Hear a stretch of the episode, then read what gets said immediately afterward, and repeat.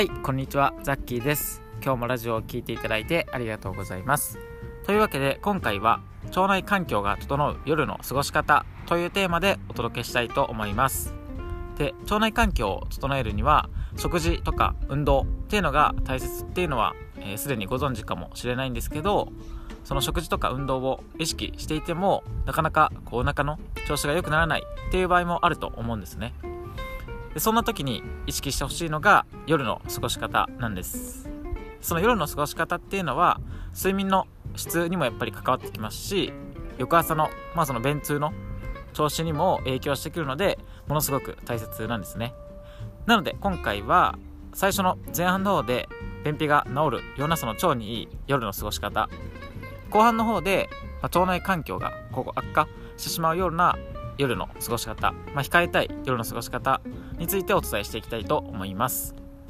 で最初の前半の方のところなんですけど、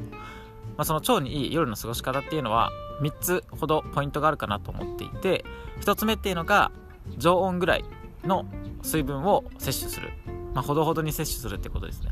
で2つ目が、まあ、日記をかけるといいかなというところで3つ目は、え、最後にマッサージを、え、できるといいかなと思います。で1つ目の、えー、常温ぐらいの水分を、まあ、ほどほどに摂取するっていうところなんですけどやっぱり、えー、寝る前っていうのは、まあ、睡眠時間が、まあ、少なくても6時間ぐらいはあるとは思うんですけど、まあ、6からこう8時間ぐらいあるとするとやっぱりその間っていうのはもちろんこう寝てるわけなので水分が1ミリもこう摂取できないわけですよね。外からは。なのでどうしてもこう寝起きっていうのは、まあ、水分不足みたいな状態になってしまうのでそれを少しでもこう補うために寝る直前ぐらいに常温ぐらいを摂取できるといいかなと思います。で実際にその常温ぐらいっていうのがやっぱり大切なんですけどこの時に、え、冷たすぎると、まあ、それでこう腸を胃腸を冷やしてしまうということになりますし逆に、えー、冷やすのをこうやめようと思って熱すぎるものを飲んでしまうとそれであの交感神経ですね。こう、まあ、体が興奮状態の方に傾いてしまうのでそれによって、寝つきが悪くなったりとか睡眠の質が悪くなってしまうので、まあ、そこは、常温ぐらいが、えベストかなと思います。で、まあ、そのもしこう常温の水を飲むのがあんまりこう常温ってこう多分嫌いな人は嫌いだと思うのでなんか常温がもし、えー、苦手っていう場合は、まあ、ちょっと冷たいぐらいですね。暑いとこうあの体が眠く眠くなるその睡眠の質を上げるには体の、えー、深部のその体温っていうのを、まあ、下げていくことが大事なんですね。でその深部の体温が下がった時に寝るとあの眠りの質っていうのも良くなっていくのであんまりこう熱すぎるものを飲むとそのまあさっきも言ったんですけど睡眠の質が下がっちゃうので、まあ、熱すぎるよりはちょっと冷たいぐらいの水を、えー、寝る前っていうのは飲んでいただくことがいいかなと思います。まあ、すでにあの水分っていうのはかなり意識されて、えー、飲まれてることも多いと思うんですけど、え、そこの温度っていうのももし余裕があれば、えー、意識をしていただけるといいかなと思います。では飲む量っていうのはあの多すぎると夜中にこうトイレで起きてしまうってこともあるので、まあ、50から 100ml ぐらいですかね。僕は実際にそれぐらい飲んでるんですけど、まあ、50から 100ml ぐらいだったら、あのそんなにこう夜中にトイレで起きるってこともないかなと思うので、えー、量っていうのはそれぐらいを目安にするといいかなと思います。次2つ目っていうのが、えー、日記を書くっていうところで、まあ、これもよく言われてることだとは思うんですけど寝る前にこう日記を書くだけでこうストレスになる感情が減少するってことが、えー、心理実験で分かっているんですね。でさらに、えー、そこで食事の記録っていうのもこう少しついでに書いておけばこうストレスが減って、まあ、その感情もえー、より良くなるっていうのと食事の内容も見直しができて、まあ、一石二鳥なのかなと思います。でまあそのストレスは別にこうあの溜まってないので大丈夫ですっていう風にもしかしたら思われる方もいるかもしれないんですけどストレスっていうのはこう自分でなんかあストレス感じてるなって思わなくても、まあ、絶対にこう日々生きている中でもちろんこれは僕もなんですけどこうもう生き生き生きるだけでストレスってこうかかるものなのでなんか例えばそのまあ、会社に通勤するだったらやっぱりその通勤するだけでも人ってこうストレスは少なからず感じていますし、まあ、通勤しないにしても例えばそのなんか夜ご飯を作るとかっていうのもそのご飯をこう作るっていう、まあ、その行動自体にあの少なからずこうストレスはかかっているので、まあ、その、えー、ストレスをちょっとでもあの、まあ、それがこう増えすぎないように日記を書いていただくのはあの、まあ、いいことなんじゃないかなと思います。で本当にこう時間はもう1分だけでも全然いいので何か、えー、その日に例えばこう、まあ嬉しかったことは何かないかなとかその日のこう、まあ、感謝できることは何かないかなみたいな感じで、まあ、やっぱりどちらかというとこうポジティブな、えー、こうなんか発想になりやすいものを、えー、探していただいてそれを一つだけでもこう書き留めるみたいな感じで、えー、書いていただいてもいいかなと思うので、えそういったこともやっていただくといいかなと思います。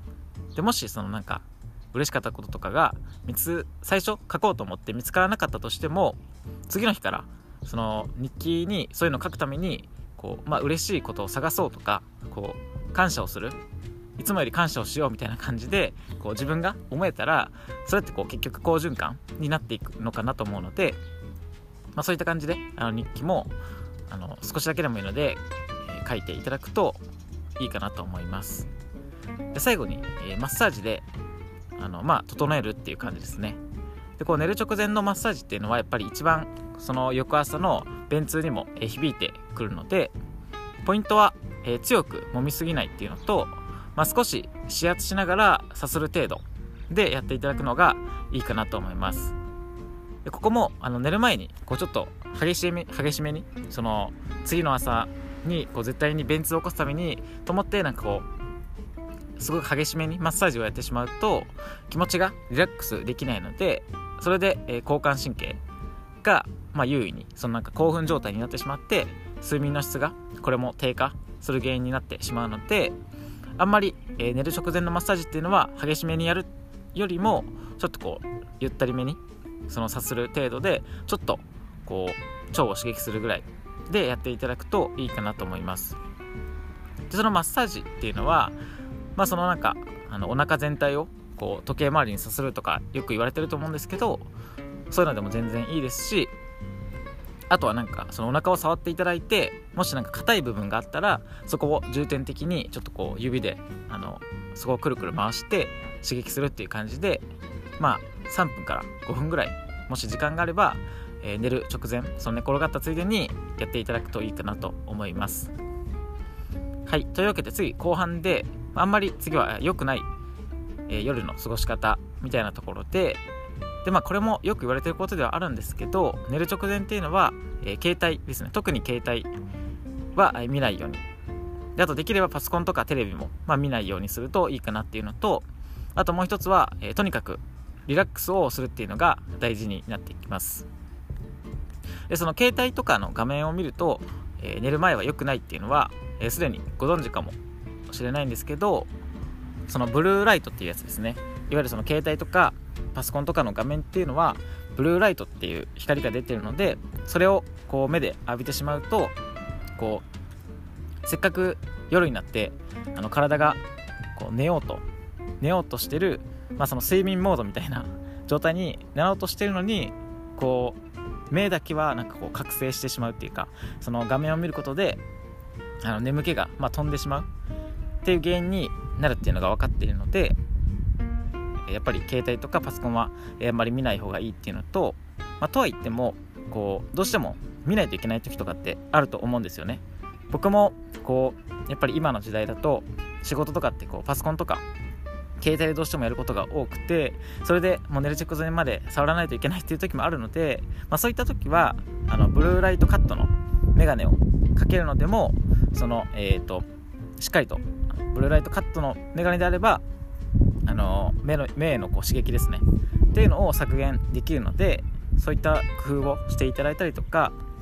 であと結構まあ細かいところなんですけど、えー、照明ですね。部屋全体の照明を、まあ、なんか白めのこうちょっと強めの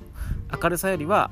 ちょっと暖色系のちょっとこうオレンジ色ですね。のあの暗めの色に変えていただくっていうのだけでも、えー、違うのかなと思うのでまあ、一番はそのブルーライトカットのメガネをかけるのが、えー、効果はあるのでそういったのもあの結構今だと安く買えたりするのかなと思うので、えー、一度買っていただくといいかなと思います、まあ、それよりもやっぱり一番はあの触らないのが一番なのでこうまあ、10分前とかですかね。10分から20分前とか寝るそれぐらいの前になったらもう携帯とかは触らずにストレッチをしたりとか、まあ、本を読んだりとかっていうのができると一番いいかなと思います。であとはそのリラックスをするっていうところで、まあ、これもあの今言ったようにそのマッサージとかストレッチをしたりとか本を読むっていうのが一番リラックスモードにはなるのかなと思うのでその辺りをしていただいたりとか、まあ、あとはなんかアロマをこう炊くとかなんかこう匂いですね。あの柑橘系の匂いとかって特にあのこう脳をなんか沈めさせるっていうかそのリラックスモードにしてくれる作用があるっていうのが分かっているのでなんかそういったアロマみたいなものとかも、えー、炊いていただくっていうのも一つ手かなとは思うので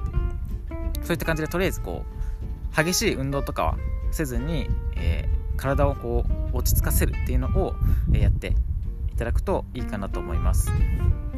でまあもちろん、えー、それでこうなんか長年の便秘がすぐに治るってわけじゃないんですけど本当に、えそういったものの積み重ねで徐々に腸内環境っていうのは変わっていくので、まあ、長い目線であのいつも言ってる通りなんですけどこう長期的な視野を持ってコツコツと、えー、そういったところを改めて意識していただけるといいかなと思います。はい。というわけで、えー、今回もちょっと、えー、長くなってしまったんですけどちょっとすみません。最近10分で収まって、え収めることができてないんですが、え最後まで聞いていただいてありがとうございます。はい。というわけで、え今日はこれにて終わりたいと思うので何か、えご質問とかあれば、えいただければと思いますし、こういう商品どうですかなど、あ、であの、すでにいただいているものは順番にお答えしていきますので、え、少々お待ちいただければと思います。はい、というわけで、また今日からコツコツと腸を元気にしていきましょう。バイバーイ。